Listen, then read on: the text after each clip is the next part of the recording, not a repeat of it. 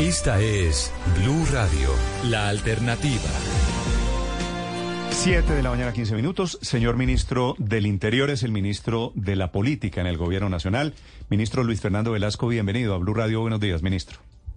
Néstor, un inmenso placer de saludarlo a usted, la mesa de trabajo y a los oyentes. Gracias. Ministro, ¿cómo es el regaño, la queja o la molestia del presidente Petro por la falta de ejecución presupuestal del gabinete?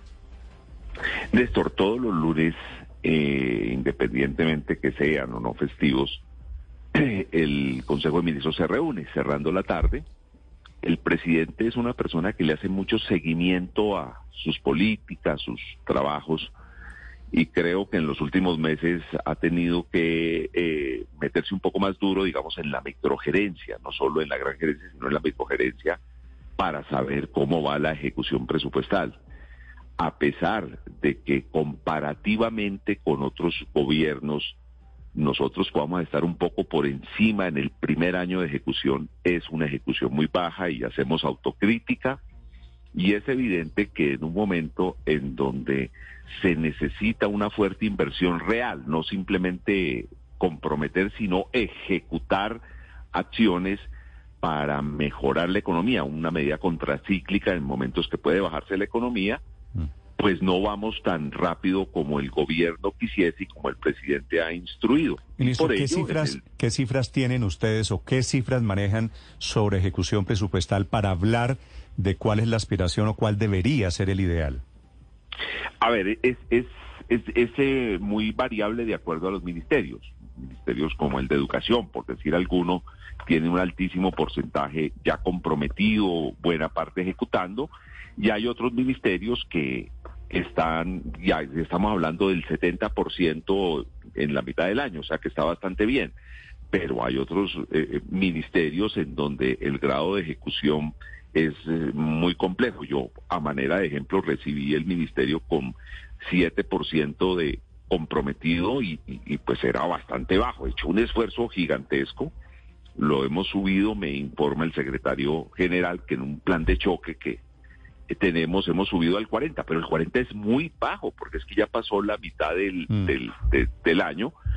Y por eso el presidente justamente está reclamándole a los responsables de los sectores que no solo sus ministerios, sino sus sectores en general mejoren la ejecución. Necesitamos que esa plata que está en fiducias, que está en los bancos, esté más bien en el circuito económico, eh, haciendo inversión, obras, eh, programas que tienen que desarrollar los ministerios y, es que tengo ministro le pregunto le pregunto por las cifras que ustedes tienen de ejecución porque yo tengo unas y quiero confirmar con ustedes si son las correctas.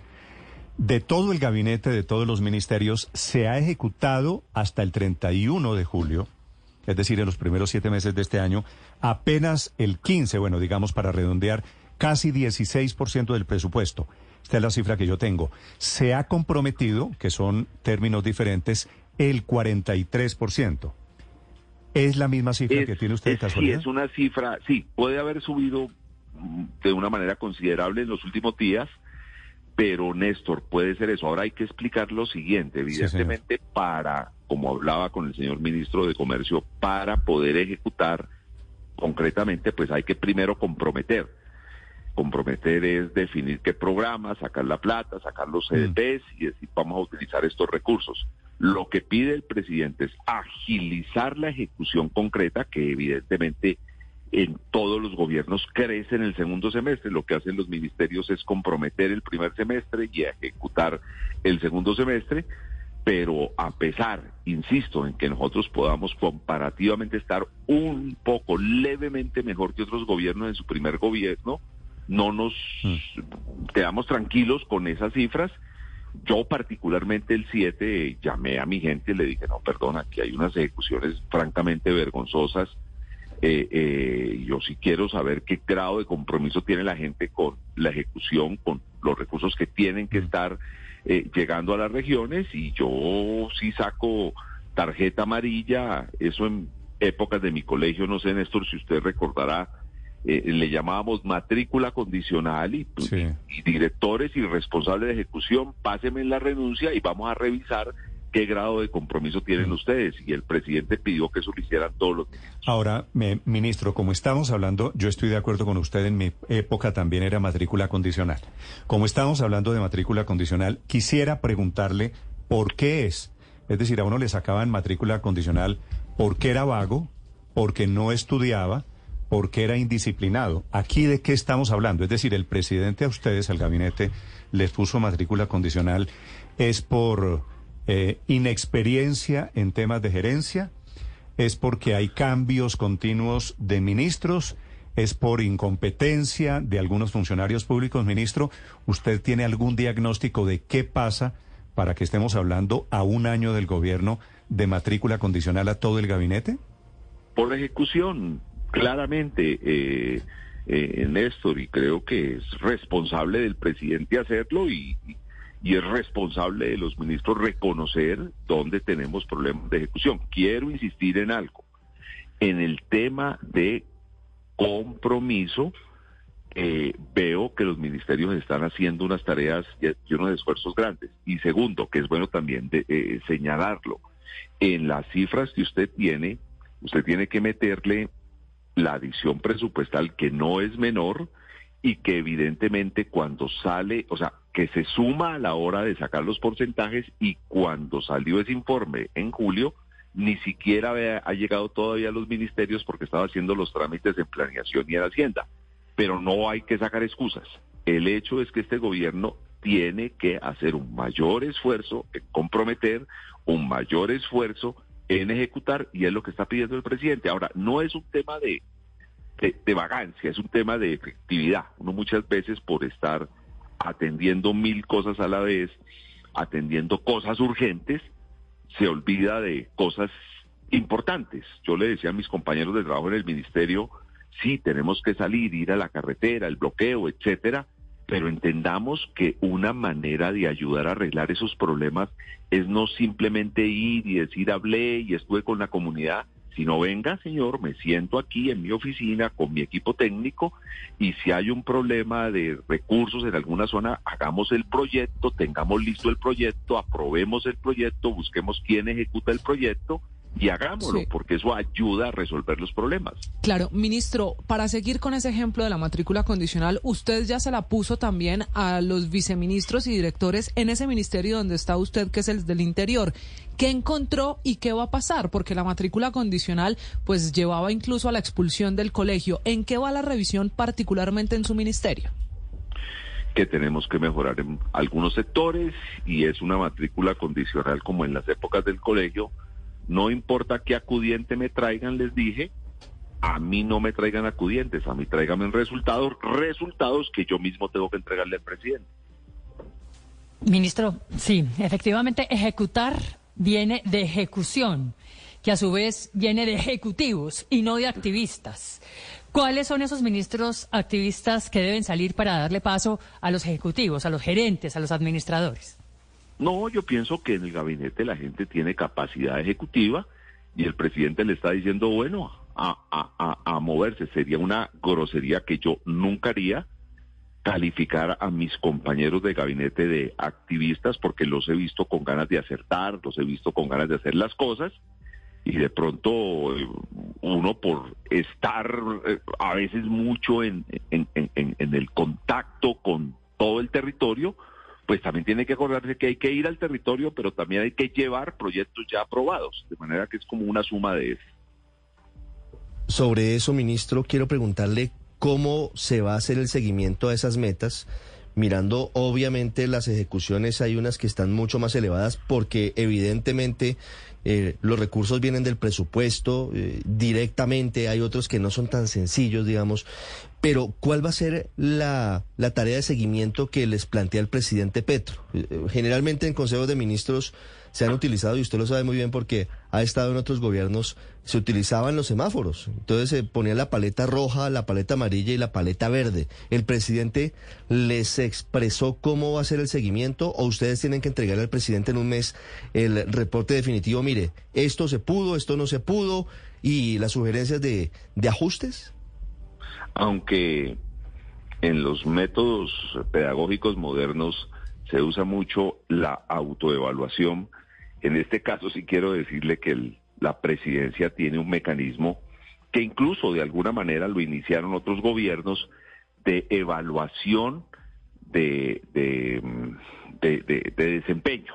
Y en la evaluación de desempeño está el grado de, mm, digamos, qué tanto ha comprometido cada uno de los sectores y qué tanto de ese compromiso se ha ejecutado. Eso lo hacen unos funcionarios que tienen la propia presidencia, tienen apoyo de Hacienda, tienen apoyo de planeación, y frente a esas cifras es que uno tiene que enfrentarse, no frente a las propias cifras, porque pues uno puede correr el riesgo de que cuando uno se califique se maquille un poquito y no es bueno maquillarse, es bueno decirse la verdad decirse la verdad. Ministro, ¿cuál va a ser el impacto de este jalón de orejas que hace el presidente Gustavo Petro en el presupuesto del otro año, el de 2024? Porque ya en el Congreso, no la oposición, dentro del mismo pues gobierno, podríamos llamarlo, porque llegó desde los verdes, lanzaron la alerta a decir que el presupuesto del otro año también podría tener complicaciones, errores e incluso hablan de desfinanciación.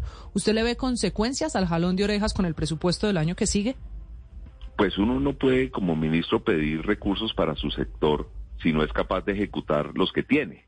Entonces eso el Congreso le pasa cuenta de cobro, no crea.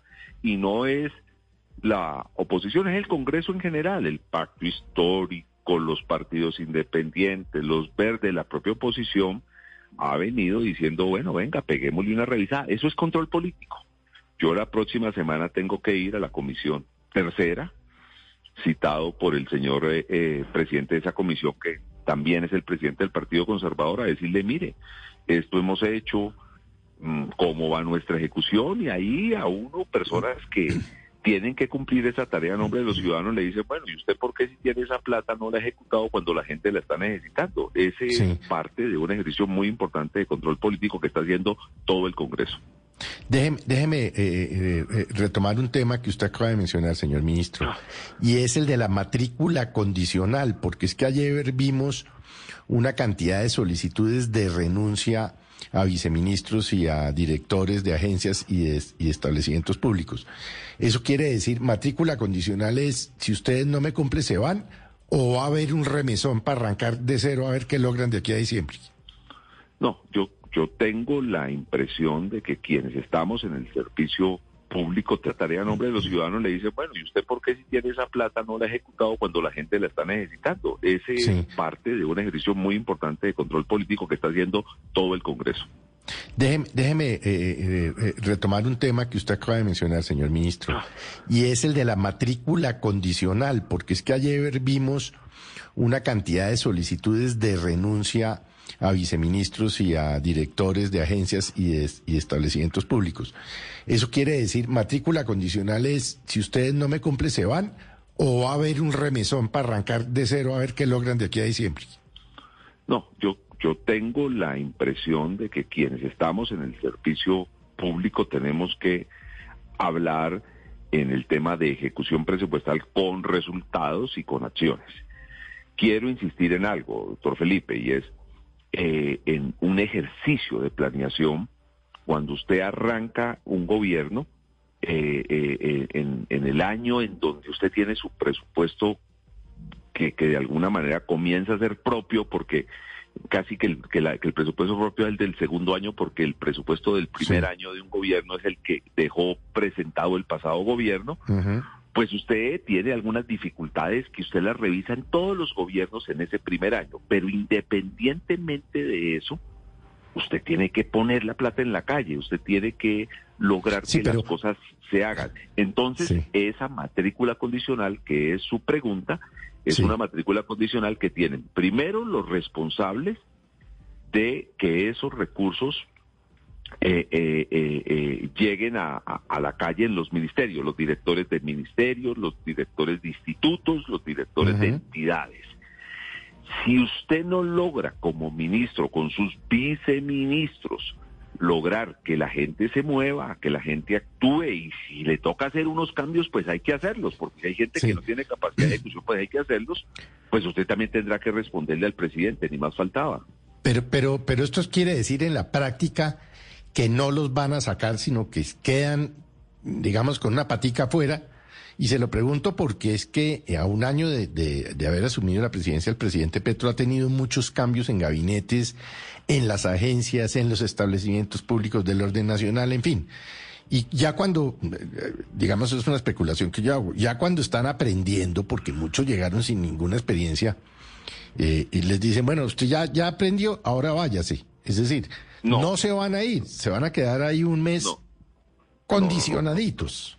No, no, no, perdón. En el tema del servicio público, cuando uno acepta entrar al servicio público, tiene que saber que tiene que firmar la carta de aceptación y la carta de renuncia al mismo tiempo, porque uno hace parte, y particularmente cuando es ministro, pues de, un compromiso eh, eh, de programa, un compromiso político, y uno tiene que saber que en cualquier momento si se necesita dar paso al costado. Y si las cosas no están funcionando bien en la ejecución, pues tiene que permitir que llegue una persona que haga una mejor ejecución. Y eso no es del presidente Petro, eso es de cualquier ejercicio serio de, de, administración. Ahora, en el tema de, eh, eh, de la matrícula condicional, pues lo que pasa en los colegios. Si usted tiene matrícula condicional puede mejorar, mm y le quitan la tarjeta amarilla, pero si no mejora, pues evidentemente tiene que dar paso al costado. Ministro, de eso quiero hacerle la última pregunta. Si el rector del colegio le sacó matrícula condicional a todos los estudiantes, pues obviamente no todos van a pasar el año. Hay unos que se recuperan, otros que habilitarán, otros que pasan raspando. ¿No será que en el fondo dentro de un mes vamos a estar hablando de otra crisis de gabinete producto de una nueva circunstancia política que aprovechará el gobierno? No, no creo. Venimos haciendo un trabajo muy serio, muy interesante, porque yo sé hacia dónde está enfocada la pregunta, mm. hablando con el Congreso, hablando con los sectores sociales, hablando con los sectores económicos, el presidente de tiempo atrás eh, ha, venido hablando de un acuerdo nacional, el 20 de julio lo especificó, hizo una cosa muy clara en su discurso, el 7 de agosto lo repitió, nos interesa el acuerdo nacional, Néstor, creemos que hay eh, amenazas en la sociedad que como sociedad en su conjunto tenemos que responder, no solo gobierno, sino todo el conjunto de la sociedad y no solo los sectores políticos, sino los sectores sociales, gremiales, económicos, toda la sociedad en su conjunto, étnicos, etcétera, de manera que en el marco de ese acuerdo eh, eh, nacional que queremos eh, construir, pues estamos trabajando y no tiene nada que ver con, con un nuevo gabinete. Lo, lo, lo, que ha planteado el presidente, y lo digo de verdad, no, no, si no lo diría que, es otra cosa, pero lo que el presidente quiere es que su gobierno entregue más resultados. Veo a los ministros haciendo esfuerzo, veo que están comprometiendo recursos de manera importante. Si estamos comprometiendo, pues que comencemos a ver que esos compromisos se conviertan en ejecución. Sí, ministro, ya que usted habla de acuerdo nacional, quiero preguntarle por la posibilidad de que se restablezca la coalición de gobierno para que los proyectos de el presidente Petro y, suyos y de sus colegas de gabinete tengan un tránsito mucho más tranquilo en el Congreso de la República. Ayer hubo muchas reuniones.